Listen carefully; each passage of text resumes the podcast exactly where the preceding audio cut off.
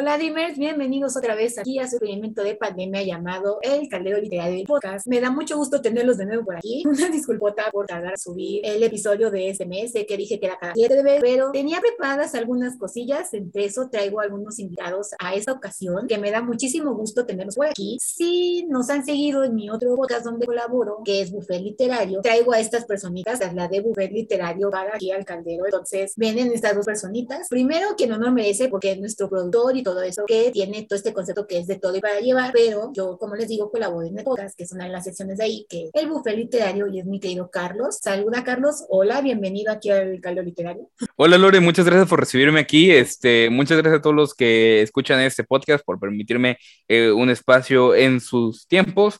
Mi nombre es Carlos Atomike de De Todo y para Llevar.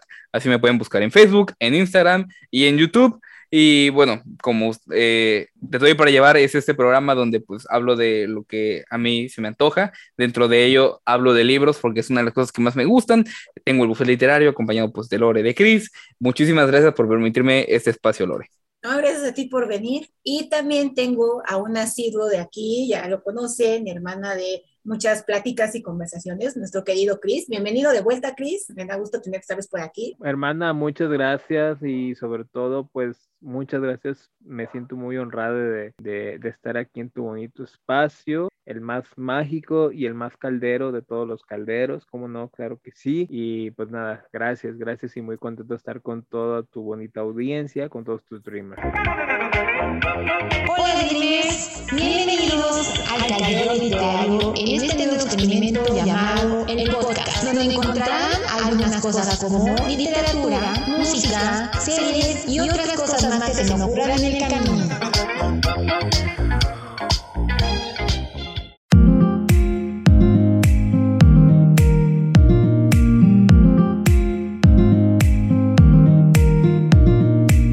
Recuerden que Chris es el que maneja todo este concepto de Cloud Place, que son libros de señoras, mangas y todo lo que se le ocurra. buen contenido, de hecho, así lo pueden buscar en YouTube ah, y en todas sus redes sociales. y Gracias. como siempre, a nuestros invitados siempre les hago una pregunta. Chris ya no le respondió. Dice, él es Hufflepuff y su personaje favorito era Dumbledore, ¿verdad? Aunque lo vetáramos esa vez por esa respuesta, no, no, no es cierto, no, no es cierto, pero es el turno de Carlos. ¿Qué casa de Howard eres y tu personaje favorito? No se vale decir no he leído Harry Potter. Ok, eh, no he leído Harry Potter, pero me vi las películas. Eh, por eso eh, hasta donde tengo entendido, porque cuando hice la prueba esa de qué casa soy, eh, me dijeron que era un Has Hattle, ah, pero sí, yo me identifico como Ravenclaw, entonces siento que va más ad hoc con mi persona, el Ravenclaw. Este, mi personaje fa favorito, Hermione, en mi caso. Este, Qué y ajá, Hermione. Qué curioso, Hermione. Pero sí, para quien no sepa, Carlos es un ingeniero, matemáticas, esas cosas, entonces sí, sí creo que quede. Y para quien no sepa, el término Hatstail es cuando te ponen el sombrero seleccionador y él no sabe a qué casa ponerte porque tienes cualidades para todas. Y el sombrero seleccionador, no es que tenga un tiempo para decirte a qué casa estás, pero dicen que si te se tarda más de cinco minutos es que eres un Hatstail y no sabe dónde ponerte, ¿no? Entonces, por eso, sí le voy más a Ravenclaw, sí, aunque también está el caso de las mm, casas híbridas, yo no le voy mucho a eso, pero también se puede, entonces diría que es un Griffin Claw, una cosa así creo que se llama, también podría ser, le veo mucho potencial en Gryffindor, pero quién sabe. Pero bueno, gente, si recordarán hace algún tiempo les hablé de un tema ya como tal de que eran los bookfluencers, estas personitas que hablan sobre todo esto de libros en internet, pero esta vez quise traerlo más a fondo. Vamos a hablar como tal de lo que es ya ser un creador de contenido, lo que implica ser un creador de contenido, porque nos volvimos creadores de contenido. Vamos a hablar más a fondo, ¿no? O sea, traigo a dos expertos, como verán, también son creadores de contenido literario, ya saben que aquí hablamos de literatura en algunas ocasiones y de todo lo que se me ocurra. Entonces, en primera, ¿por qué decidieron volverse mm, youtubers, booktubers, eh, creadores de contenido? ¿Qué sucedió ahí? ¿Por qué decidieron llegar a este lado y decir, sí, voy a gastar parte de mi tarde en hacer contenido para que otra gente lo vea? ¿Por qué? ¿Qué pasó ahí? Nada más, nada más no se, nada más no se amontonen. amigos. A ver, pues si quieres al querido sobrino que nos, cuen que nos cuente, que nos platique la chisma y el secreto. Sí, ¿por qué? A ver. Ok, a ver, todo esto surge cuando yo siempre tenía, desde antes, eh, la idea de iniciar un podcast primero, pero de crear este contenido porque sentía que tenía muchas cosas que decir. Porque normalmente cuando yo quería ver algo no había el tipo de cosa que yo quería ver. O sea, cuando buscas cierto tipo de contenido específico, te encuentras con este, o cuando buscas algo respecto a algo específico, muchas veces no lo encuentras o no encuentras lo que yo, en lo que en mi caso yo quiero ver. ¿no? Cuando buscas, por ejemplo, la palabra magia en YouTube te encuentras dos tipos de cosas, personas revelando trucos o personas haciendo trucos. Pero yo decía, ah, bueno, yo quiero que alguien me hable de la historia de la magia o que alguien me hable de este del valor de los trucos o por qué algo tiene tanto este tanto impacto, ¿no? De, de, teoría. O cuando buscas este videos de, por ejemplo, de rap, pues te aparecen personas rapeando o este o ajá, o personas dando opiniones al respecto, pero yo decía, es que yo quiero conocer la historia del rap o yo quiero captar ciertas referencias. Entonces, yo me encontraba con que había un vacío de contenido que yo quería ver y nadie estaba ahí. Entonces dije, ha de haber más personas como yo. Y pues comencé así a hacer pequeñas piezas. Eh, en un inicio era en el formato podcast porque me daba bastante pánico mostrarme en internet porque yo sé lo hostil que puede llegar a ser. Eh, pero después de entrar al Orden del Fénix y ver que muchas personas como Chris, como tú, como Tere, Sol, Julie, que crean también contenido, este, y cómo lo hacían y se sentían felices con ello, fue ahí cuando di el paso definitivo. Entonces yo me convertí en creador de contenido para llenar el hueco de contenido que yo quería ver que no veía en otros lugares. Ok, ahí diste una clave muy importante. El contenido que yo quería ver. Eso es, creo que básico. Muchas veces nosotros creamos cosas que nosotros queremos ver, observar. No estamos diciendo, aclaro, que el contenido que se haga sea malo. Simplemente tenemos dudas, inquietudes y es lo que va saliendo, ¿no? Y en tu caso, Cris, ¿qué sucedió? ¿Por qué? ¿Qué pasó ahí? ¿Por qué quisiste hablarnos de libros de señoras? bueno, hermana, porque, bueno, ahora sigue contestando a la pregunta en específico porque había muy pocas personas que hablaban de literatura romántica en específico. Ya estaban, ya estaban bien eh, eh, plantados los que hablaban de terror, suspenso, romántica juvenil, pero yo dije, bueno, y las, y las precursoras del, del romance tal cual, ¿dónde están, no? O, o, o por qué no se habla de ellas en por qué los booktubers españoles no hablan de la Corintellado, ¿no? Por ejemplo, si es la, en su momento fue la emperatriz superventas de la novela romántica y vendían trillones y millones de ejemplares de sus libritos en los puestos de revistas. Dije, ¿por qué no se hablan de ellas? Y a final de cuentas, todo el romance y sus diferentes desgloses, paranormal, John ¿por qué no, no hablar de las que empezaron ahora sí que talachándole de eso, ¿no? Entonces dije, bueno, vamos hablando de los libros de señoras, este, para llenar ese y sobre todo rendir un homenaje a muchas de ellas que estaban en el, anonimato, como Caridad Bravo Adams, por ejemplo, que mucha gente creyó que era cubana, pero no, es orgullosamente mexicana y de Villahermosa, Tabasco.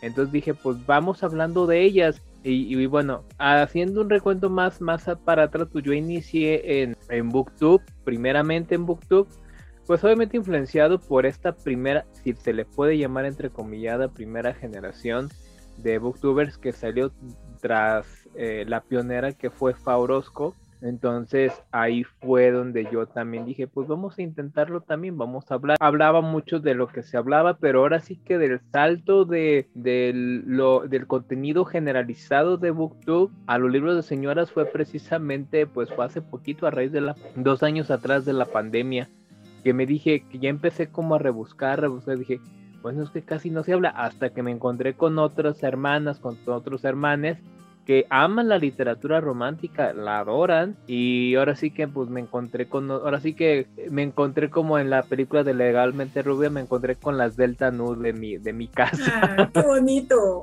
Ajá, así es, con, con, mi casa universitaria, con las Delta Nu, son, yo las veo así como, y pues así tal cual. Así creo que fue mi, me animé porque precisamente coincidencia con Carlos, fue precisamente de que, de que creo que necesitábamos hablar de las precursoras de la romántica, que obviamente ya muchas de sus novelas ya son muy temporales, ya ante los nuevos esquemas del pensamiento ya son muy cuestionables Este, y se entiende, pues, ¿verdad? Porque obviamente la sociedad va cambiando y nuestras afectividades este, cada día son múltiples y muy diversas. Entonces, pero creo que en mi caso era importante darles un huequito y decirles, miren, ahora sí que si amas a Sara J. Maas y si, amas a muchas de ellas y muchas otras, pues fíjate que hubo una Julie Garwood, fíjate que hubo una Barbara Wood, fíjate que hubo una Jane Plady antes que también, este, o por ejemplo Judy de Verdux, que, que habló de paranormal, de viajes en el tiempo, de muchas otras que ahorita ya en la literatura juvenil eh, romántica o de romance están muy populares, pero antes, pues hubo antes otras precursoras, yo les llamo las emperatrices y las madres de la romántica, ¿no? Y yo creo que era necesario que tuvieran un espacio y un lugar. Me diste un punto también importante, el hecho de traer a los precursores o iniciadores de algo, porque no sé ustedes, pero a mí me pasa mucho que veo ya Booktube o todo este contenido literario muy repetitivo con lo mismo, o sea, ok, está muy padre si ves las novedades de libros, ok, si está muy padre ves todo lo que hay, pero nadie te habla de, ok, sí, yo consumo libros, pero no quiero nada más leerme lo que está, quiero aprender también de lo que hay de todo este conjunto literario, ¿no? Como por ejemplo en mi caso, que también yo me adentro mucho a que es la fantasía, géneros, bueno, subgéneros de todo esto, iniciadores, bla, y todos estos shows, dices, pues quiero aprender de todo esto. Eso creo que también es algo básico para un creador de contenido no nada más, que sea bueno, claro, no nada más irse con toda la novedad y todo lo que hay, sino también el hecho de estar tú creando cosas que tú dices, ok, voy a hablar de mi tema, pero tengo que hacerlo desde el principio, las bases y todo esto. ¿Ustedes qué opinan? ¿Es muy repetitivo ya el contenido? Por eso decidieron estar creando parte de los suyos. O sea, yo me especifico, no sé, por ejemplo, Carlos, a él le gusta mucho fútbol, me especifico en fútbol, libros de fútbol, no sé, Cris, señoras, bla, o dicen también lo que hay, pues ya se está repitiendo mucho. ¿Qué piensan de eso? Yo siento que es más genérico que repetitivo. Es decir, se basan mucho a temas generales y también otra razón por la cual inicié fue por el tema polarización. Eh, muchas veces cuando hablamos de ciertos temas independientes de libros, por ejemplo ahorita que acabas de mencionar el tema de fútbol, generalmente suelen tenerse opiniones muy polarizadas, muy de me gustó o no me gustó. Entonces generalmente un libro es para YouTube porque vende más, o cinco estrellas o una estrella. Entonces yo decía, pues es que igual y no es un 3 estrellas, igual y es un 3 estrellas y media, igual y es un 4.5, igual y son 4. O sea, más que yo diría que se vuelve muy general. Entonces, por ejemplo, eh, cuando se habla de literatura detectivesca, Sherlock Holmes, Edgar Allan Poe, este, Poirot. Ok, ¿y todos los demás? Literatura latinoamericana, novela negra, este, enfocadas a las femme fatales, enfocadas a los ladrones, ladrones de guante blanco. Uno de los personajes que más me fascina, Arsène Lupin o Arsenio Lupin, este, había muy poco contenido este, en español de él y casi todo era pues cuestión de lo mismo, quién es Arsène Lupin y hablan del primer libro, pero a lo mejor yo quiero saber la cronología, cómo debería leerlos, cuáles son los órdenes, este, referencias, cuáles son los precursores, etcétera, etcétera, etcétera. Ah, mira, sí, exactamente, irte más allá, no no dar lo que todo el mundo te está dando, exactamente, sí, no polarizar la situación y decir, ah, sí, tiene un 5, tiene un 4, tiene un 3, no, el decir por qué tiene esa calificación y te al fondo de, ¿no? Sé que no somos muy expertos, pero de alguna manera pues tratamos de integrar a esa persona que se interese por el libro, no solo porque, ah, la portada está bonita y porque es novedad, no, va más allá de todo el asunto. ¿No, Cris? ¿O tú qué opinas? Bueno, en mi caso yo creo que más bien, bueno, Booktube, hablando de Booktube, Ajá, en general, este, se basa en un esquema. Yo más bien en un momento se volvió más bien esquemático y se volvió en su momento muy como centralista, es decir, solamente literatura juvenil.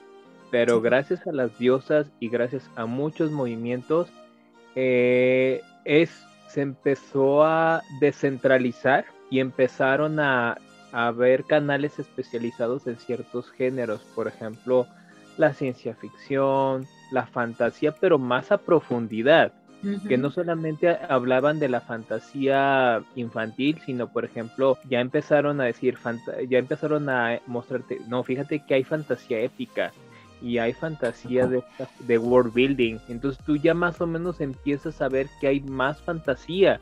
Y hay y obviamente sacaron libros, sacaron títulos, hicieron recomendaciones. Por ejemplo, del terror, también empezaron a diversificarse más, la ciencia ficción, la ciencia ficción gracias a estos canales que se ha descentralizado, yo le llamo una, ha habido una, un movimiento de descentralización de géneros. Eh, eh, y por ejemplo ya ves que la ciencia ficción no es solamente es caucásica y, que también la ciencia ficción eh, hay, hay ciencia ficción racializada este que es maravillosa este hablando de la ciencia ficción no solamente hombres han escrito ciencia ficción también han escrito mujeres como Úrsula Caleguino este, o, o, Judith Butler y muchas otras, eh, que, en su momento, fue, eh, ahora sí que por este machismo que hay en la literatura, pues gracias a las hermanas y hermanos y hermanes, pues han decidido también visibilizarlas porque merecen un espacio y merecen ser conocidas. Entonces yo más bien creo que en su momento hubo una, una centralización de ciertos temas y un esquema este, del Bujol, del Wrap y Tatán. Pero ahora, gracias a esta descentralización, también inclusive hasta los tópicos que se, que se desarrollan en los videos, pues ya se han diversificado y eso es muy bonito y eso le da frescura pues al, a la plataforma. Cuando en su momento llegó una campaña de, ay, se me, no, a mí no me agradó en lo particular de BookTube está muerto y yo. Ah, yo pues también nunca participé en todo ese show, ¿eh? o sea, no. Mm. A particular no me agrada porque a final de cuentas pues la plataforma no ha muerto, la plataforma ahí está. Los que realmente pues ya, ya se necesitaba una descentralización, pues era eso, realmente que entraran nuevas personas y que cada persona tiene derecho pues a tener su espacio y ser visibilizada y sobre todo ser escuchada, ¿no? Entonces pues yo celebro eso la, la descentralización y de que ya no nos regimos bajo cierto el esquema tradicional del booktube de la reseña, de esto, de esto, sino que también pues hay muchos otros temas, ¿no? Relacionados con los libros y que pueden ser desarrollados en un video de 5 minutos, de 10 minutos, ¿no? Eso de booktube está muerto, no creo que sea o perdón por lo que voy a decir, creo que nadie entendió el concepto a mi parecer, porque fue más el hecho de, ah, unos monitos famosos, youtubers, lo hicieron, famoso el tema, y ya por eso empezó todo este show a surgir. Pero creo que, como dices tú, es cierto, era necesario. Todo tiene que evolucionar y no siempre van a estar los mismos a la cabeza. Entonces, pues obviamente iba a pasar, amigos, hello. O sea, no es por el hecho de unos monitos que dicen que se acabó YouTube. Bueno, en primero recordemos que fue de esta monita que no cómo se llama, que lo dijo, después pasó al otro show de que la, los estos monitos se pelearon, y luego pasó al hecho de que todo el mundo dice que sí está muerto porque ya la gente casi no lee, los videos de YouTube no se viralizan como debería ser. Yo tengo la idea de que mientras una persona esté leyendo, YouTube no se ha muerto porque hay alguien a quien le gusta leer. Y eso que me dices tú de la centralización es muy cierto yo siento, aquí Carlos, aquí en el chat nos anda diciendo que capaz si puede ser democracia, algo democrático. No creo que sea democrático, no porque esté mal, yo te doy toda la razón, pero aquí hay un factor importante llamado editorial, publicidad, cosas así. Entonces, muchas veces, pero vuelvo a decir, no es democrático el asunto, porque tienes que cumplir con ciertas normas y lineamientos que una editorial te está poniendo. Yo creo que, lo, no sé si entendí bien o no, lo que Chris me, nos quiere decir es más bien el hecho de ya no nos estamos guiando por esos estándares que nos están poniendo y ya cada quien se está liberando y hace lo que se le está pegando la gana, ¿no? Más bien, creo que sería es. más eso. Porque es, recuerden... O ah. sea, mi, mi, mi, mi, punto va exactamente a que este, también otros temas están entrando a Booktube, como el manga, como el cómic, como la novela gráfica, y eso ha diversificado más el contenido de booktube y como lo comenté, o sea, tiene que evolucionar y los booktubers y los booktubers, perdón, que estuvieron en el ayer o que están en el ayer, pues van a surgir otros y están surgiendo otros canales que éramos pequeños y que somos pequeños e invisibles, estamos teniendo un poquito de visibilidad, este, porque obviamente pues la gente, eh, hay que tener algo bien claro, eh, YouTube es un medio muy efímero, si los medios tradicionales era la televisión, la radio y el cine, era, eh, son medios muy efímeros de, entre comillas, reflector y fama, pues Internet lo es más, o sea, lo es más, es más efímero y es más fugaz, porque lo que hoy es viral, el día de mañana, a, la, a, las 2, 3 horas, ya otra cosa ya es viral, ¿sí me explico? O sea, el, el, el consumo de Internet es un consumo muy veloz, entonces, este, a final de cuentas, y todo evoluciona, entonces los, los booktubers de ayer, los que en su momento estuvieron, eh, tuvieron el, reflector, no sé si ahora lo, sigan teniendo con la misma magnitud y con el mismo impacto. Yo espero que sí, porque yo digo que el sol nace para todos, sale para todos. Pero yo siento que ya se está inclusive diversificando. Otros canales de, de Booktube, hablando de Booktube, son muy buenos. Y también hay otro segmento que es, que es MangaTube, um, otros, otros canales ya especificados de, por ejemplo, de la narrativa manga, están siendo visibles. Por ejemplo, yo te puedo hablar de Sama-chan. Este, Sama-chan es la mangatuber número uno a nivel Latinoamérica. Claro que y sí. Me y me atrevo a decir que es número uno a nivel mundial. ¿Por qué lo digo y por qué me atrevo a lo mejor suena exagerado, pero no. Si tú ves, en, si tú checas de los mangatubers de, la, de Hispanoamérica, ella es la, ella es la, la creadora de contenido con mayor suscriptores, con casi 25 mil. Eso, esa cantidad para, para una persona que habla de manga es muchísimo, muchísimo, muchísimo, es muchísimo. O sea, para un tema es de nicho específico como el manga, es, son muchísimos. O sea, para mí es para mí es la reina de Mangatú. ¿Sí me entiendes? Es Mamá Sama, yo le llamo Mamá Sama, eres la, eres y ella se ríe, ¿no? Pero, pero eh, es a lo que hablo, o sea, um, hay que tener bien en cuenta que Internet, si no estás activo y estás ideando algo no muy novedoso, este, porque internet es un, es un, es un medio de, consumo muy, muy fugaz y muy rápido. Y tienes que estar así como el, ay, a ver, a ver qué, qué idea, ¿verdad? Quien, quien, quiera dedicarse de esto, ¿no? Sí, exactamente.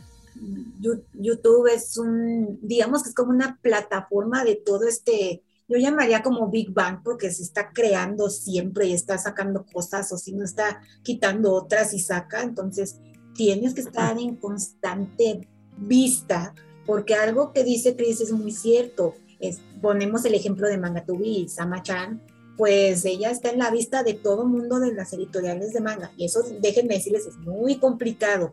No he visto más que a dos personas que tienen colaboración con manga y está canijo. Y no me lo vas a poder negar, porque esa es otra de las cosas que yo he visto. Que yo he visto. ah, ¿Qué pasó? Sí, porque, por ejemplo, cuanto a allá la cuestión de colaboraciones, a las únicas eh, personas en México, en México, hablando de México, que tienen una colaboración con una editorial manga es Sama-chan y los niños del Otaku Kona Podcast. Entonces son los únicos que yo he sabido que ya colaboran de forma directa con las editoriales. Por ejemplo, Sama colabora ya con una con una ah perdón y Doctor Manga también. Ah, este, son, son las tres personas que yo he visto que directamente ya hay ya hay un, ya hay un, ya hay una colaboración también. Y eso se me hace maravilloso porque, porque yo digo, pues se lo merecen, son personas que tienen una forma, porque también digo, o sea, yo creo que tienes que llegar en el momento justo, pero eh, cada uno tiene un estilo muy particular.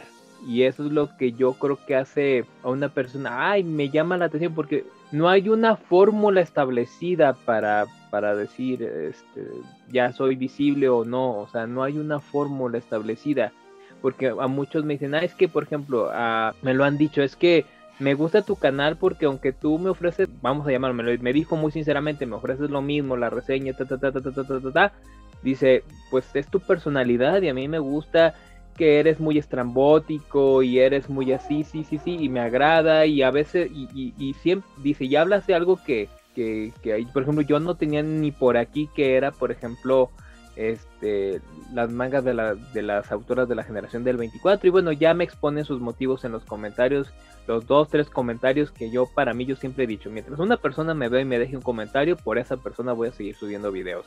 Yo no soy, yo no me considero influencer porque eh, por, ahí alguien me dijo que no es que no has llegado a los mil, por eso no eres influencer. Ah, bueno, I'm sorry, entonces no, no soy. Yo, yo soy, bueno, pienso un poco diferente. Yo siento que con el simple hecho de sentarte a, enfrente de una cámara no sé, celular, tu tablet, lo que tengas ahí, y hablar de libros y exponerte en internet, ya con eso es influencer. Con que una pues persona te esté viendo y tome tu opinión y haga un libro que tú le recomendaste, estás influyendo en esa persona. Entonces yo creo que sí, no hay que demeritarse ni nada por el estilo, pero tú aquí le diste también otra situación, ¿ok? Estás tú compartiendo contenido y mientras una persona te vea, pues está padre. Carlos, ¿tú cuál es tu opinión de todo esto? Porque te noto muy callado. ¿Qué pasó? ¿Tú qué opinas de todo esto? Ok, este, a ver, ¿por dónde pensamos? Vamos de, lo último hacia adelante. Sí, eh, yo, yo considero que para ser influencer tienes que influir en alguien. Entonces, si alguien te deja un comentario, como el caso de Chris, de que a mí me gusta esto o aquello o lo otro, entonces sí, eres un influencer, estás influyendo en la opinión de una persona. Este, ¿Booktube está muerto? No lo sé. Honestamente no me interesa el panorama Booktube siendo yo, o sea, a mí. ¿Por qué? Porque el, es que por el hecho de que yo no hablo de booktube específico. Y yo como persona, y trato de también este, mostrarlo dentro de lo que hago, yo no soy una persona como todas las personas de una sola faceta. Yo, si me paro enfrente de alguien, no voy a hablar solo de libros. Hablaré de fútbol, hablaré de ciencia, hablaré de política, hablaré de las cosas que a mí me gusta hablar. Cuando yo inicio de Todo para Llevar, lo hago bajo esta perspectiva. Yo quiero hablar de las cosas que me gustan porque si no era ir teniendo microproyectos de las cosas que me gustan, por ejemplo, buffet literario. Entonces, por un lado iba a tener buffet literario, por otro lado también tengo que atender los cuatro grandes, por otro lado atender un canal especializado en ciencia y era demasiado. Entonces yo dije, ¿sabes qué? Me voy a dejar de etiquetas y siento que esa es la transición que va a hacer este, dentro de poco Booktube, dejarnos de etiquetas, dejar de hablar de un nicho específico y, y empezar a hablar de como el global, porque eso al menos es lo que yo pienso va a suceder y lo que yo hago. Este, porque si es esa cuestión de que si tú centralizas o si tú dejas eh, alguna rama en X o Y personas en Internet, esas personas tarde o temprano se van a ir y van a llegar alguien nuevo a, este, a ocupar su lugar. Eh, Booktube evolucionó en el sentido de que yo me acuerdo cuando buscaba videos de libros por ahí el 2014 y de los que busco ahora, ¿no? Este, también ha cambiado el tipo de formato que consumo. Pero me acuerdo que antes solamente era reseña y si me gustó o no me gustó. Y en mi caso puntual, pues a mí no me interesaba tanto saber como que la, reseña o la sinopsis del libro, porque pues para eso está la sinopsis. Pero a mí lo que me interesaba saber era lo que había detrás de ese libro, ¿ok? Cuéntame la historia del autor, cuéntame este, si es parte de una saga o no. Y, no solo qué te pareció, sino cuáles son los aspectos que más te gustaron. Entonces, e, ese es el tipo de, cosas que a mí me gusta. Y aparte que el género del que más disfruto es el que no he visto, al menos a mí no me viene a, bote pronto nadie a la mente. Yo nunca he seguido el contenido de Booktube, de Booktube. Este, la novela detectivesca o la novela negra o la novela de crimen o la novela de misterio no suspenso, de misterio, porque siempre se hablan de los mismos temas y generalmente pues lo único que vas a encontrar va a ser cosas respecto a Hercules Poirot o Sherlock Holmes, pero después eh, tratas de buscar a otro tipo de, este, de autores o demás y pues se vuelven a un sistema un poco clásico. Es decir, a los Alan Poe, a los Robert Louis Stevenson, sin demeritarlos para nada, pero ya después si a lo mejor yo quiero leer y después te encuentras el contenido tipo mainstream, a los John Katzenbach, a los Dan Brown. Y si yo quiero buscar, por ejemplo, para libros libres que va a tener en octubre, si mal no recuerdo, este, su temática de libro de misterio, pues si buscas a mujeres dentro de ese tipo, es complicado. Entonces, como que tratar de combatir y buscar el tipo de contenido que a mí me gusta ver es, es como, esa es la transición. O sea, quizá dejar de hacer contenido demasiado específico y empezar a hacer un poco más global. Ah, mira, ok.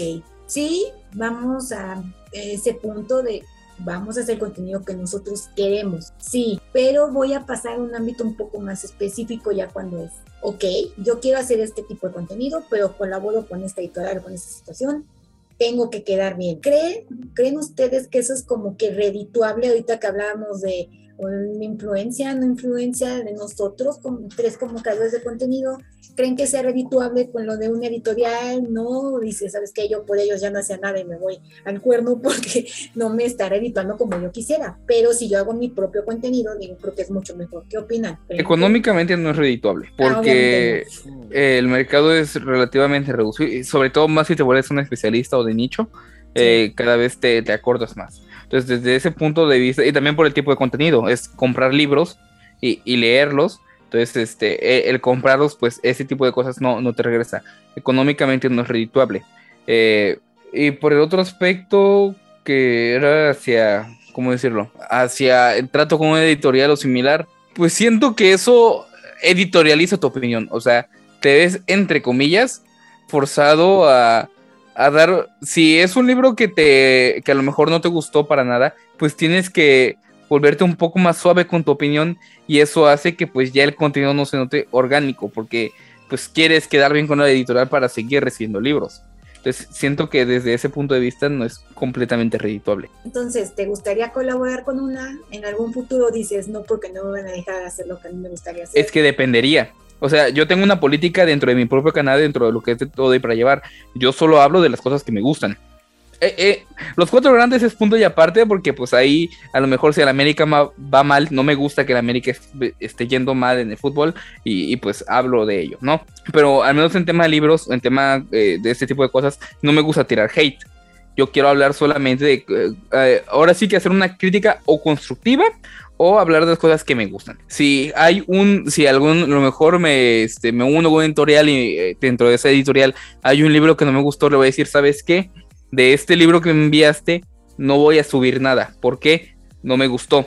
Entonces va a ser peor para ti y para mí porque no es el tipo de, de contenido que yo quiero hacer. Yo quiero hablar de las cosas que me gustan. Yo quiero transmitir mi emoción. Entonces, si no estoy logrando eso, pues, ¿cuál es el chiste? ¿Se me explico? Sí, entiendo el punto, exactamente el voy a hacer lo que quiero sin que me esté oprimiendo ni haciendo nada por el estilo, porque es lo que yo quiero hacer. Y sí, estoy muy de acuerdo contigo. Muchas veces tú vas a hacer tu contenido, no vas a hablar negativo o vas a hablar mal de algo nada más por el simple hecho de ganar más seguidores. Tú vas a hacer lo que tú quieres y nada más, no, o sea, no te, no te importaría mucho el qué dirán, sino lo que a mí me haga sentir cómodo, ¿no? Y si le llego a personas, pues está bien, y si no, pues también, ¿no? O sea, lo haces por disfrute sí, así es. No, ¿tú qué opinas? No, miren, yo, yo creo que, bueno, este, mi postura es muy, muy light. Eh, por ejemplo, pues yo, yo en lo, hablando de mi experiencia y, de mi propósito con el cual eh, yo subí, el, yo creé el canal, primero fue precisamente para hablar de libros con las personas porque leía libros y no tenía con quién hablar. Posteriormente se me prendió otra idea que fue crear Club de Lectura Guadalajara y si a lo mejor mi contenido no es tan seguido es porque en un momento sí me evoqué más a mi club de lectura en presencial. Entonces, eh, y aparte pues yo decía, pues vamos hablando sinceramente, para que un canal crezca hablando de Booktube, específicamente Booktube, pues tienes que tener, lo que mueve mucho es que son los book hauls, eh, y, ahorita los libros están bien caros, entonces si no tienes una economía muy buena como la de su servilleta, donde constantemente estés mostrando novedades, pues, pues vamos hablando en serio, no vas a tener las mismas vistas, no vas a tener los mismos, las mismas viewers o los mismos comentarios, ¿no? La cantidad de comentarios, ¿no? Pero aclaramos, aquí no estamos a favor del consumismo, solo compramos lo que nos gusta comprar, ¿verdad? Estamos hablando de una realidad, ¿no? Ajá, exactamente. Es una realidad. Sí. Es quien suba su contenido con, y mis respetos, ¿no? Pero, por ejemplo, para alguien como yo, hablando como yo, que no tengo, que no estoy siendo, que no soy patrocinado, y que cada libro que muestro en un haul o cada manga que muestro, pues a mí me cuesta. Entonces, sí. entonces sí es difícil tener un canal, ¿no? Sí es difícil tener con un canal. Y bueno, en ese sentido, pues si decides este tener la suerte, porque a final de cuentas es yo también suerte de que sea. Sí, es suerte chiripazo, claro que sí. O sea, visibilizado por un editorial o por alguien, pues adelante, colabora con ellos, no hay ningún problema, o sea, no hay ningún problema, o sea, es, yo a veces creo que esto es una cuestión de suerte más que de otra cosa. y, y, que, y que obviamente ya es, y si ya te eligieron a ti para el patrocinio, es porque obviamente eh, lo que la editorial, porque la editorial busca promociones, es una realidad, pues es porque a lo mejor realmente su contenido literario, pues es muy, o sea, lo empatan y, es muy acorde con lo que tú estás ofreciendo, ¿no? en, contenido, en contenido de internet.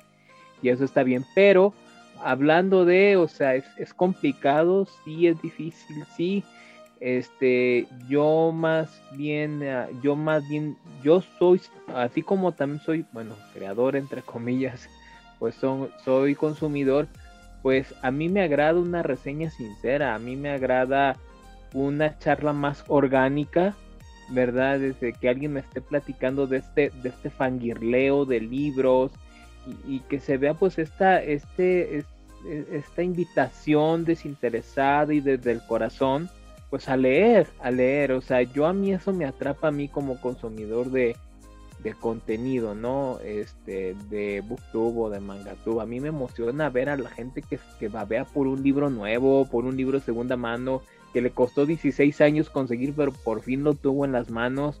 O sea, a mí me emociona eso. Y yo por eso me suscribo a ese canal, ¿no? Este, la verdad, yo les agradezco mucho. Yo cada video les digo gracias porque, porque este canal, en mi canal es muy malo. Porque pues no tengo buena iluminación, no tengo un micrófono, no tengo luz. Eh, utilizo mi tablet para poder grabar.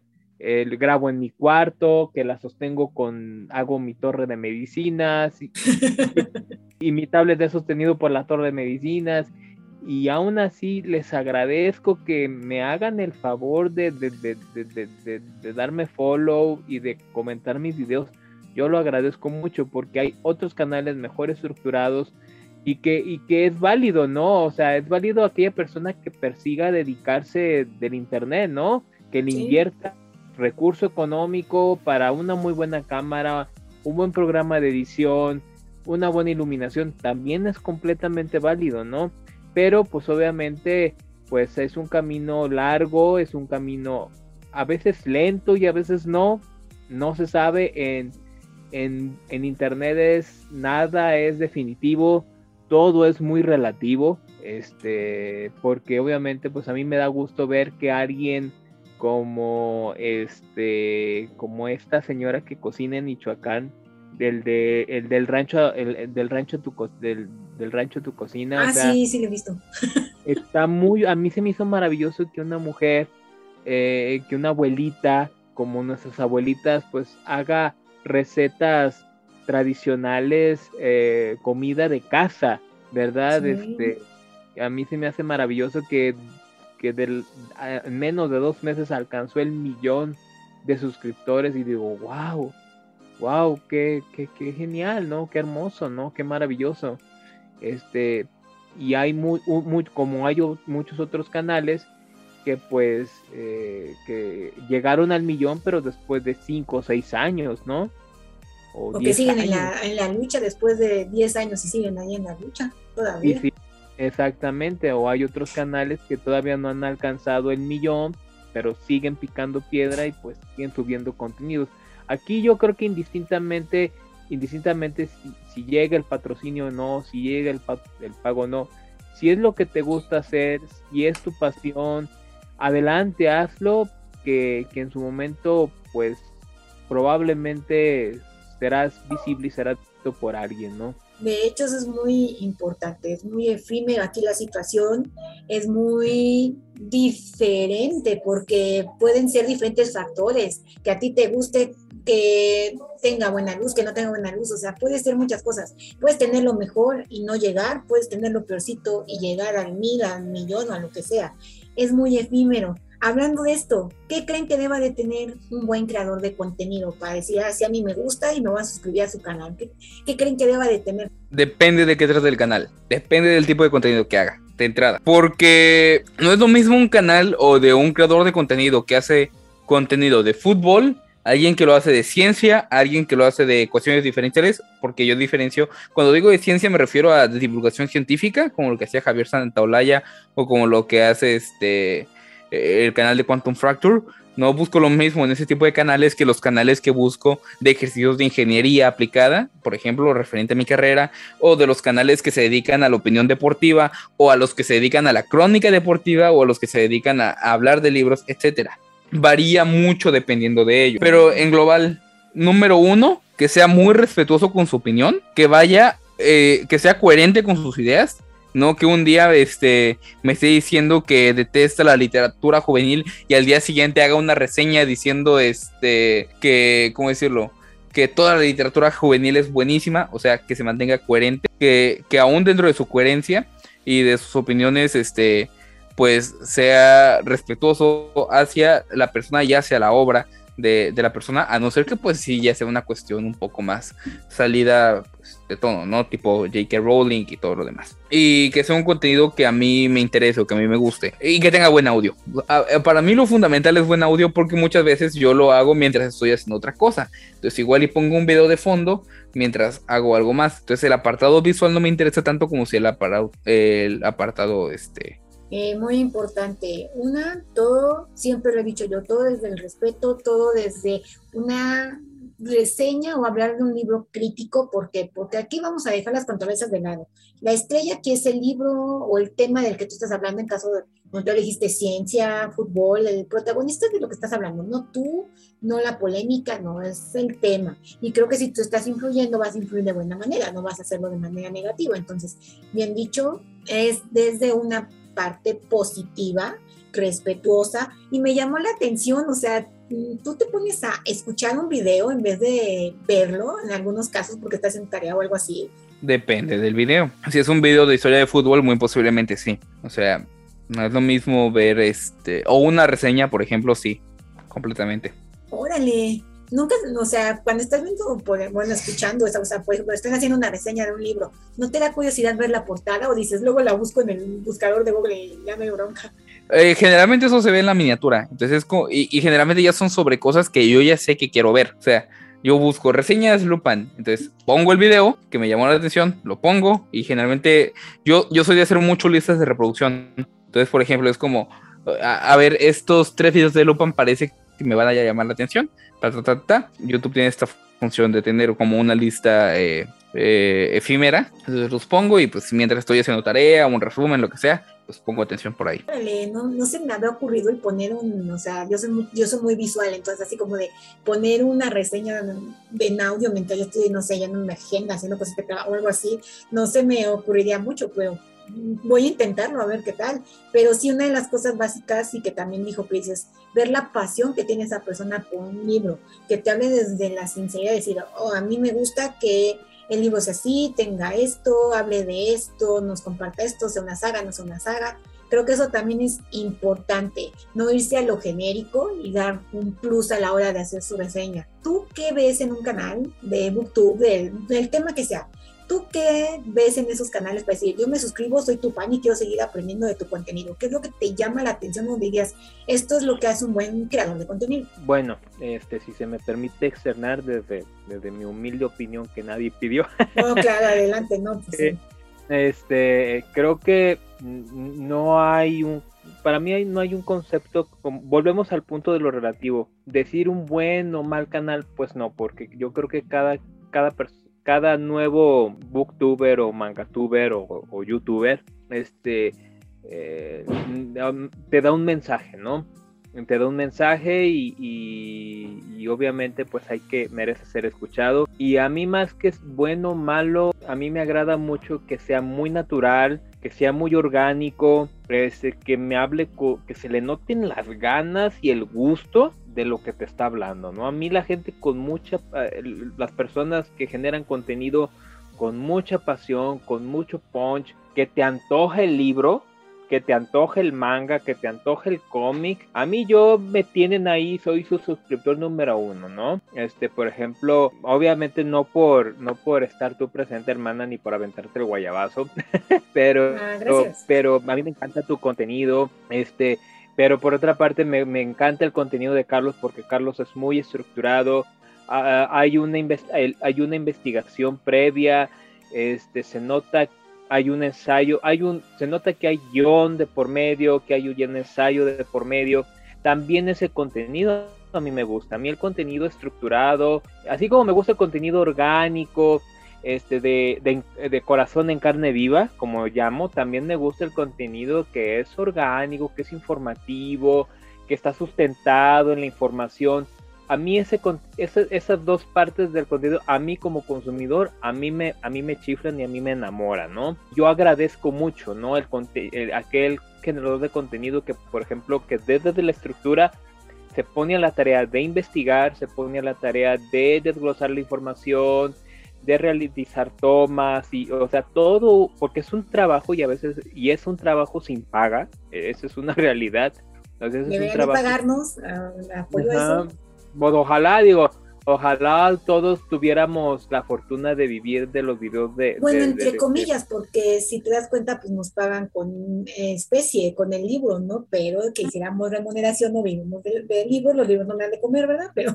¿A ustedes están libros? Cuando tú haces una colaboración con editorial, tú pagas en especie y te dan el libro, o sea, tú pagas el libro que tú estás leyendo y reseñando, prácticamente. Sí. Pues digamos... es, un, Es, un, es un ganar-ganar, pues es un ganar-ganar a final de cuentas la, tú estás haciendo, tú estás haciendo la labor de promoción, ya sea generando el flyer, ya sea generando, no sé, invitando a otro compañero booktuber o mangatuber para hablar de cierto manga, de cierto libro, y a lo mejor los dos coinciden que están siendo patrocinados por la misma editorial, y entonces para, para promocionar que la bonita promoción, que el bonito libro, pues se juntan, ¿no? Entonces ese es ese es, ese es marketing, esa es cuestión de mar esas son estrategias de marketing y pues obviamente pues se entiende que es un ganar-ganar, obviamente con las editoriales grandes si tienes la fortuna de colaborar con ellas, pues obviamente se entiende, sobreentiende que es un ganar-ganar. Yo, te yo editorial te proporciono los libros y tú, bueno, tú me haces el favor de generar una reseña, ¿no? Este, que ahí todavía hay una discusión no voy a entrar porque no es mi caso, ¿verdad? Sí, no, no queremos este, entrar en polémicas, no ese es el caso. Pero, este, pero hay, hay muchos cuestionamientos sobre, a veces muchos compañeros mangatubers han externado que pues a, a, veces sí quisieran hablar de una manera muy sincera, pero a veces no quieren herir susceptibilidades porque uno pues están los followers que si hablas mal de su libro pues empiezan pues a generar ciertas incomodidades o inclusive pues tienen el temor de, perder el patrocinio, ¿no? Entonces, pues es una disyuntiva y se entiende las posturas, ¿verdad? Pero volvemos al punto de eh, yo, retomando la pregunta, a mí me gustan las, las eh, para mí, tanto alguien que habla de, de, manera orgánica de los libros, de los mangas, de las películas, de las series, así como aquella persona que, que se sienta hace trabajo de escritorio, trabajando en el guion y pues preparándolo todo, que el equipo, que los aisladores de sonido y un montón de cosas. Yo también lo agradezco porque la persona le puso alma, corazón, tiempo y esfuerzo. Exactamente. ¿Qué, ibas a decir, Carlos? Perdón, creo que hablamos los dos y ya no te dejamos decir. Ah, no, nada más iba a decir que, pues en mi caso yo no uso guion. O sea, si hay como un esquema de, ah, no, pues esos son los puntos que tengo que tomar, pero no hay un guion como tal. Le diste otro puntillo que iba a llegar. ¿Y ustedes cómo se preparan o cuál es su rutina, así que en menos de creador de contenido, llegan, cargan la tablet, se ponen a grabar, escogen que, ¿cómo escogen de qué voy a hablar en este video? Hago guion, hago guion, me siento frente a la cámara, no voy a hacer con el celular, con la tablet, ¿cómo eligen qué van a grabar? ¿Cómo van a grabar? ¿Tienen un horario, esquema, algo así? No soy tan estricto en el sentido de que no es como, ah, mañana martes a las 4 de la tarde voy a grabar este video sobre tal o cual. Eh, generalmente es como, bueno, o sea, si hay un esquema de horarios, por ejemplo, en Buffet Literario o en Los Cuatro Grandes, porque son los días en los que todos coincidimos, ¿saben? O sea, los, domingos coincidimos nosotros tres de 1 a 3. Entonces, es como que ese es el horario. Pero hablando de los videos que hago yo solo, no hay como que un horario si hay un horario, entre comillas, pero es muy largo de que grabar entre 11 de la mañana y 5 de la tarde, que todavía tengo o puedo aprovechar la luz que entra de mi ventana, ¿no? Que ahí es cuando se ve mejor la iluminación. Pero como podrán darse cuenta, es una brecha enorme, de 11 de la mañana a 5 de la tarde. Entonces no es como que un horario puntual, ni tampoco hay un día puntual. Es como que, ah, mira, hoy es sábado, no tengo nada que hacer, terminé mis deberes, terminé mis tareas, este, ya está todo editado. Ah, pues mira, me da tiempo, pongo las cosas, listo, vámonos a grabar. ¿De qué voy a hablar? No sé, generalmente es de un libro que acabo de leer recientemente o que me gusta y pues sí hay un poco de trabajo de investigación antes. Una vez que he sido el libro o el tema del que voy a hablar, sí hay un trabajo de investigación que me suele llevar de desde media hora hasta tres horas, dependiendo de cuánto quiera abarcar. Hay un video que, por ejemplo, hablo de, un jugador de fútbol, Florent Tobán, puntualmente, entonces es meterme a ver los datos para hablar con esos datos de, de forma, pero igual en un libro no es tanta investigación porque nada es saber quién es el autor, dónde se publicó y qué año se publicó. Entonces va dependiendo también del tipo de video que se hace. Ok, ok. ¿Y tú, Cris, cuál es tu rutina? ¿Qué haces? ¿Tu rutina de grabar? Mira, yo antes, yo antes decía que era entre yo y mi imaginación y mi inventadez. decía yo que no, que no, que no, que no preparaba, pero sí, fíjate que sí preparo. Eh, toco el tema, me imagino el tema de lo que voy a hablar. Segundo, eh, sí, no, no hay un guion como tal, pero sí me guío por palabras claves. Primero apunto el tema, por ejemplo, top de mangas amorosos, ¿no? Que fue el último que acabo de grabar y que acabo de subir. Ahí disculpen el comercial. no, o sea, adelante, eso se trata, también promoción. Adelante. Eh, por ejemplo, hablé, por ejemplo, sí preparo los mangas que voy a hablar, escojo los títulos que voy a hablar, este, y eh, más o menos Sí, del tiempo de duración sí no sé, porque como me agarro bla, bla, bla, bla, bla, esto sí no. Y por ejemplo, ya después de hablar de los cinco que ya preparé, bueno, pongo este, ideas, ideas generales y despedida, ¿no? Entonces, otra cosa es yo sí grabo por tomas. Si una no me gustó, o si se me traba la lengua, o si tartamudeo, o si la ardilla se me me, ahí se me quedó sentada, este, o tuve un, un lapsus Homero Simpson, este, ahí, ahí sí me vuelvo a grabar, ¿no? Vuelvo a grabar y empiezo a hablar, hablar, hablar, hablar, y ya entonces ya veo que quedó bien, ya veo que sí quedó la idea central que quería transmitir, más o menos, entonces ya la toma se queda, ¿no? Y ya posterior viene, pues ya viene el trabajo de y de hacerle que, el, que la, la, portada, todo lo demás. Pero sí, de alguna manera, sí yo, eh, muy general, muy, muy genérico, esa es como mi forma de trabajar. Previamente, una noche antes, pienso el tema y ya, digamos, al día siguiente lo, lo empiezo como en mi cabecita a trabajar a veces hago ensayos frente al espejo, que mi papá piensa que soy esquizofrénico porque dice que hablo. Todos hacemos eso. Entonces, eh, ya posteriormente ya hago la, el, como el, esqueleto, las ideas generales y ya me pongo a grabar. Sí, yo también he hecho eso, pues no tanto lo hago en el espejo, sino que estoy, me estoy bañando, me estoy poniendo algo así, estoy, que voy a hablar y si es esto y si es el otro y todo el show, sí lo he hecho, pero en mi caso yo sí soy un poco más, no floja para grabar, pero yo ocupo un día al mes y grabo todo lo que tengo que grabar en el mes. Ay, qué bueno, hermana. Yo sí hago, trato de hacer eso cuando pueda, pero agarro un mes y agarro. Si son, yo sí tengo un horario, ¿por qué? Porque soy bien, no floja, pero si no lo dejo, ay, luego, y yo me conozco, entonces, miércoles y sábado, saben aquí todos los consumidores y cosas, que yo subo video, entonces, cuando se puede, si no lo subo ni después ni antes, pero lo trato de subir. Entonces, lo que hago yo prácticamente es, ok, voy a grabar, no sé, son cuatro miércoles, son cuatro sábados o cinco sábados, depende del mes. Grabo ocho, nueve videos. Lo único que no me gusta es andar viendo qué me voy a poner para que no se vea mismo, la misma ropa, ¿verdad? Pero ahí ando viendo qué voy a poner. Yo hago no tanto como guion, sino que pongo las partes básicas de que voy a hablar.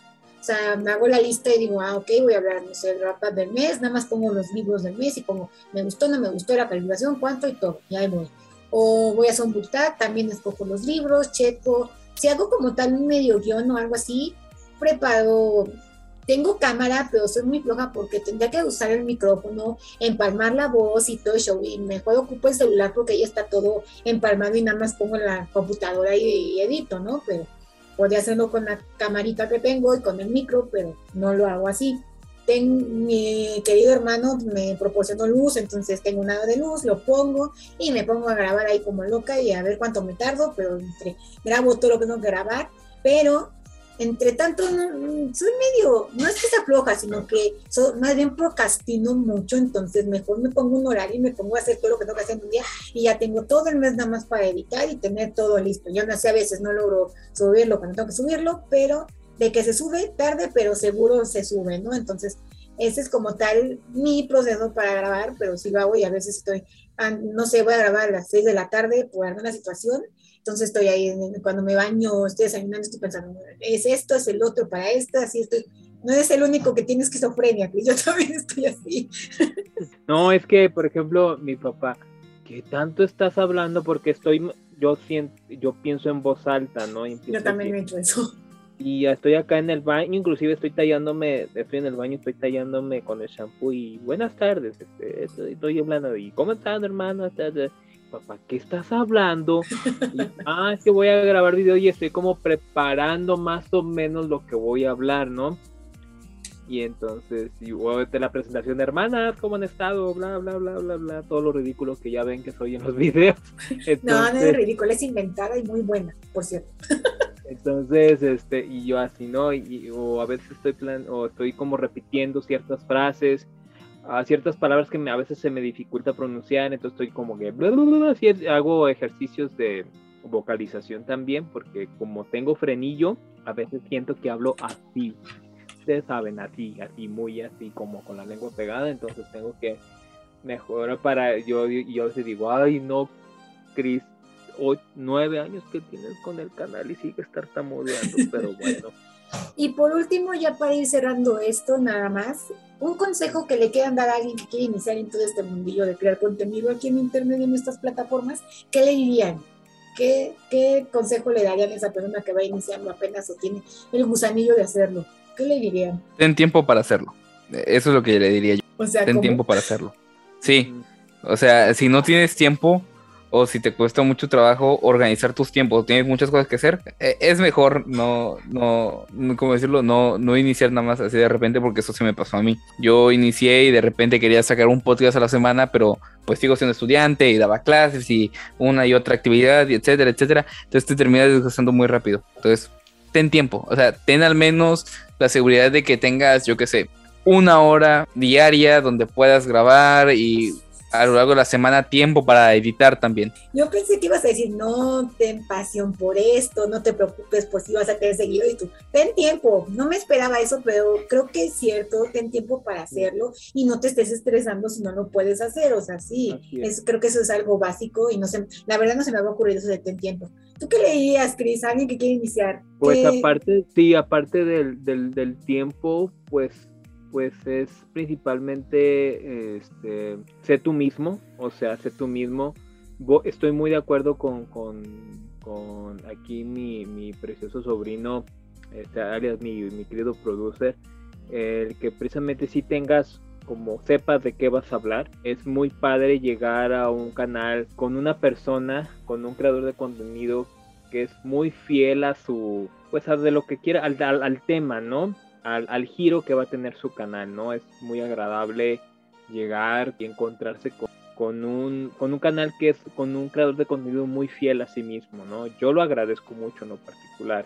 Y sobre todo, pues, sé, ahora sí que vuelvo voy a repetir, sé tú mismo, sé tú, obviamente, pues las personas si les agrada tu contenido llegarán solitas. Ok, yo como consejo, lo que les puedo decir es disfruten del viaje, va a tener sus altas, sus bajas, va a tener cosas muy geniales, va a tener otras que dices, chin, estoy aquí y nomás no veo la luz al final del túnel, pero disfruten de todo. Van a ver que al final no es hacerlo porque al público le guste, o sea, sí, porque ese es el objetivo, pero principalmente es hacer lo que a ti te gusta hacer. Si no lo estás disfrutando, creo que no llegas a ningún lado.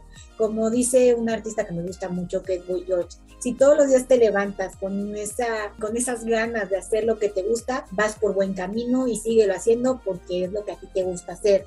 Tómalo como un pasatiempo. Si ya puedes decir que ganas con esta cosa o vas a ganar con esta cosa, felicidades, yo quisiera hacer eso y no he podido, pero disfruta del proceso y disfruta de todo esto porque a ti te gusta. Y algo que dijeron aquí mis compañeros y que es muy cierto, haz el contenido que a ti te gustaría ver en YouTube. No es que esté mal ni nada por el estilo, pero muchas veces tú querías, por decir, hablan de tu libro favorito y resulta que querías saber datos curiosos del libro, búscalos tú y en tu reseña dilas, porque no lo dijeron en otro video. Siempre innova y siempre ten como dirían, un pasito más adelante, ¿no? Pero bueno, ya estamos cerrando este bonito episodio. Muchísimas gracias chicos por estar por aquí. Me dio gusto traer al buffet literario estos lares de Caldeo Literario, este experimento de pandemia, que así le digo porque empezó en la pandemia del 2022, porque tenía el, el gusanillo de hacerlo y pues salió. Muchas gracias por estar por aquí. Me da gusto tenerlos por aquí. Ya saben que son bienvenidos cuando quieran. Nada más, despídanse, por favor. Quien gusta empezar, hay bronca. Yo pensé que Chris porque tenía el micro abierto, pero bueno, fue yo. Sí, yo también decía. Bueno, gente, muchísimas gracias por habernos escuchado, por escucharme. De nueva cuenta, gracias, Lore, por permitirme este espacio. Ah, gracias a Mi nombre es Carlos Atlamike. Me pueden encontrar en De Todo para Llevar en Facebook, en YouTube y en, este, en Instagram. Sobre todo en Facebook y en Instagram son donde estoy más activo. Entonces, por si ahí quieren ver, este, hablo de lo que se me da la gana realmente, de lo que yo quiero hablar. Y pues, si a alguien le interesa por ahí, Sí, eh, les recomiendo su canal, habla entre deportes, ciencia, libros. Libros, él se especializa mucho en novela detectivesca. Y también algo que se lo voy a decir a mi querido Carlos, tiene un club de lectura. Cualquier cosa me dicen y los transfiero con Carlos o van a sus redes y lo ven porque tiene un club de lectura de detectives que ahorita están leyendo. Eh, eh, cierto, tengo dos lecturas conjuntas de momento activas y aparte del club de lectura. Está la lectura conjunta de Sherlock Holmes para quien quiera leer todas las obras que nos dejó Sir Arthur Conan Doyle este, respecto a este personaje, el detective más famoso de la historia. Tengo la otra lectura conjunta de mi personaje favorito, de Arsène Lupin. Igual, si quieren leer esos dos personajes y no saben por dónde iniciar o cómo llevarlo, y aparte quieren hacerlo acompañados, contáctenme por ahí, ya sea por Facebook o por Instagram. También me pueden enviar mensaje a mi Instagram personal, carlos-atlamax03. Y este, tengo por otro lado mi club de lectura, el Club del Crimen, este, donde ahí sí leemos este, novela de de misterio, de terror, hay diversas consignas. Este mes estamos leyendo casualmente Arsène Lupin, Caballero Ladrón. En el siguiente estaremos leyendo este, literatura escrita por una mujer, o sea, novela detectivesca y o de crimen escrita por una mujer. Y este, bueno, esas son mis recomendaciones. Eh, y bueno, donde soy activo. Gracias, Lore, por recordarme. no, de nada. Y ahora sí, vamos contigo, Chris. Pues muchísimas gracias, hermanos, por la invitación. Siempre es un gusto, es un agasajo estar aquí eh, perdón, en tu bonito caldero, con tu bonitos streamers y bueno, su lo pueden, me pueden encontrar como Crowd Place, este, tanto en YouTube como en Instagram, que estoy más activo, sobre todo en estas dos plataformas. En Twitter también estoy como Crowd Place. Ahí si quieren hablar de manga, libros de señoras e indignación todos los días. si quieren indignar todos los días, pues ese es el lugar indicado. Si quieren hablar de mangas, libros de señoras e indignación, mucha frustración, es, es eh, mi canal es su lugar indicado. ok, también se le olvidó que el muchacho tiene su club de monitos chinos. Sí, por favor. Si les agrada la lectura de manga y ahora sí que quieren un espacio o andan buscando un espacio donde, donde hablar del último, del último manga que acaban de leer, por favor, mándenme un DM, mándenme un inbox, con todo gusto, este, ahí, ahí este, los vamos a direccionar a nuestro muy bonito club de, monitos chinos, que es el Club Manga de, de Club Place. También tenemos un grupo en WhatsApp, por si gustan. Este, pues adelante, son bienvenidos, los recibimos con los mangas abiertos. De hecho, Chris es tan genial que no sé cómo le hizo, pero combinó mangas con libros de señoras. Estamos leyéndonos la versión manga de las floreros, o sea, vean ustedes Lisa Claypas, libros de señoras en manga, o sea, dices, wow. Y también estamos con un manga largo, que ese es el manga del mes, porque esta fue como una lectura alterna, que estamos leyendo Watakoi. Son seis tomos más o menos, pero aunque se lean el primero, ¿eh? No hay bronca, ¿verdad, Chris? Así es, te pueden leer se pueden leer el, primer tomo de, de Watakoi porque ya el manga ya finalizó en Japón y creo que en Panini está a punto de salir el último tomo, el tomo 10, pero para que no se mortifique con que me lean el primer tomo es más que suficiente y sí, como comentó Lore, pues obviamente pues ahora sí que encontramos, ahora sí que en todo en el mundo del manga existe, si existe un Goku pollo, ¿cómo no tendrían que ver las adaptaciones de las novelas románticas de Lisa Kleypas al formato manga? Las diosas del manga nos hicieron el favor, nos pudimos hacernos de, precisamente del, primer volumen en manga de la saga de las floreros de Lisa Clay por la excelentísima y excelsísima Yoko Hanabusa. Pues obviamente si les gustaría incluirse adelante, este, nuestra lectura del manga sería para el segundo sábado del mes de marzo. Ahí si gustan, ahí los esperamos con los mangas y libros y corazón abierto. Y bueno, Dreamers, muchas gracias por acompañarnos. Espero les haya gustado este bonito episodio del podcast. Si es así, ya saben que cualquiera de nuestras redes sociales me pueden encontrar como el Caldeo Literario, con excepción de Twitter, que soy lo de Lupin bajo 7 y me pueden decir si les gustó, si no les gustó, qué tema les gustaría que tratara por aquí. Ya saben, todo es recibido, nos vemos en todos lados, ya saben, el canal, por otro de los episodios de aquí del podcast, en algunas redes sociales, ya saben, no hay ningún problema. También les recuerdo que tenemos nuestra lectura del Club Caldero. Este mes de febrero fue lectura de fantasía con romance y nos estamos leyendo, estoy muy emocionada porque estamos leyendo El Reino de los Malditos de la querida Kerry Maniscalco. Si me siguen, saben que me encanta su saga de Jack Destripador, entonces les recomiendo mucho también, si es que se quieren unir, ya saben, bien, inbox o mensaje en cualquier redes sociales y con gusto los atiendo. Y sin más, ¿qué les puedo decir? Nos vemos cada 7 de mes en este bonito podcast de pandemia, el caldero literario y pues que tengan unas felices lecturas y hasta la próxima.